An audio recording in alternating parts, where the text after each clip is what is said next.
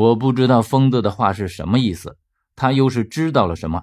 但现在这情景，我觉得即便是我想走，这个腐尸也不会让我走。更何况疯子是和我一道来的，我又怎么能眼睁睁地看着他处在危险之中而独自离开呢？我身子才往后又退了半步，这个腐尸又是朝着我欺身而来。说实话，这样的腐尸我并不惧怕。因为在以前下地的时候也见过不少的起尸，那时我都没有惧怕过，特别是在玄鸟墓中，几乎是活尸腐尸我都已经见了个遍，早已经对这个东西麻木了。只是现在我觉得恐惧，却是因为这尸体的腐尸味儿，我总觉得它的腐尸味儿怪怪的，似乎混合着一种很熟悉但又很怪异的味道。我记得我似乎在哪里闻到过。腐尸并不怕伞兵刀这样的利刃，所以我也知道，即便我再在他身上扎上几百个窟窿，也是无济于事。现在最要紧的是，不要让他抓到我的身子，特别是不要弄到伤口，因为这样的腐尸身上的尸毒肯定是繁盛到了稍有点伤口就能够被感染的地步。可是当我往后退了几步的时候，我却发现了一个很致命的问题：我后面没有路了。我已经靠到了凸出来的石壁上，而且周遭都是石头，我根本就没了可退之路。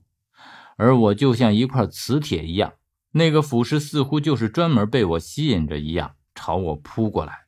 我正没有办法，突然听到前面传来一声不大的声音，接着我只看见那个腐尸的身子就在我面前两步的地方定住，然后砰的一声倒在了地上。同时，我听见十三的声音传来：“他奶奶的，大爷我你也敢惹？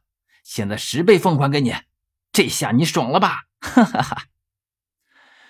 估计十三的这一棒子下去，腐尸的骷髅架子都已经敲散了。十三说完，又问我：“何远，你还好吧？”我说：“哎呀，如果你手慢了一步，就真的不好了。”十三这才舒了一口气，说：“嗨，没事就好。我刚刚就觉得那个尸体怪异，不想才一分钟的功夫就已经烂成了这样，看样子是被动了手脚。我留意到他嘴巴里似乎有尸油，应该是有人给他喂了尸油才变成这样的。却不想还没来得及和你说，就已经发生了这样的变故。不知道怎么的，我听到十三说尸油的时候，不知不觉的想到了薛。”但这个念头刚涌出来，就被我彻底否定了。这个想法，薛怎么可能会在这里？而且薛也不是会偷袭人的人，这件事一定和他没有关系的。而且提到薛，这时候我才猛地想起来，刚才在这具腐尸身上闻到的味道，是我在卫氏族墓里闻过的，让我们困在了卫氏族墓里而出不去的尸香。怪不得刚刚闻到的时候会有这般的熟悉。原来竟是这个味道，但是意识到这点之后，我瞬间变了脸色。我猛地抬头问十三：“你刚刚闻到腐尸身上的尸香没有？”我听见十三用疑惑的声音问我：“啊，尸香？那么他也就是没有闻见了。也就是说，十三不会有事儿。”我稍稍松了一口气，但我却为自己担心了起来。我记得王大头和我说过，一旦这个香味附在了人身上，只要接触到了墓外面的空气，身体就会腐烂。想到这里，我总算是明白过来，为什么海尔藏的尸体会在短短的时间内就腐烂成这样，完全就是因为尸香的缘故。而这般情景，我虽然没有亲眼见过它如何发生，但我见过王大头的样子，所以现在我用手摸着自己的脸和皮肤。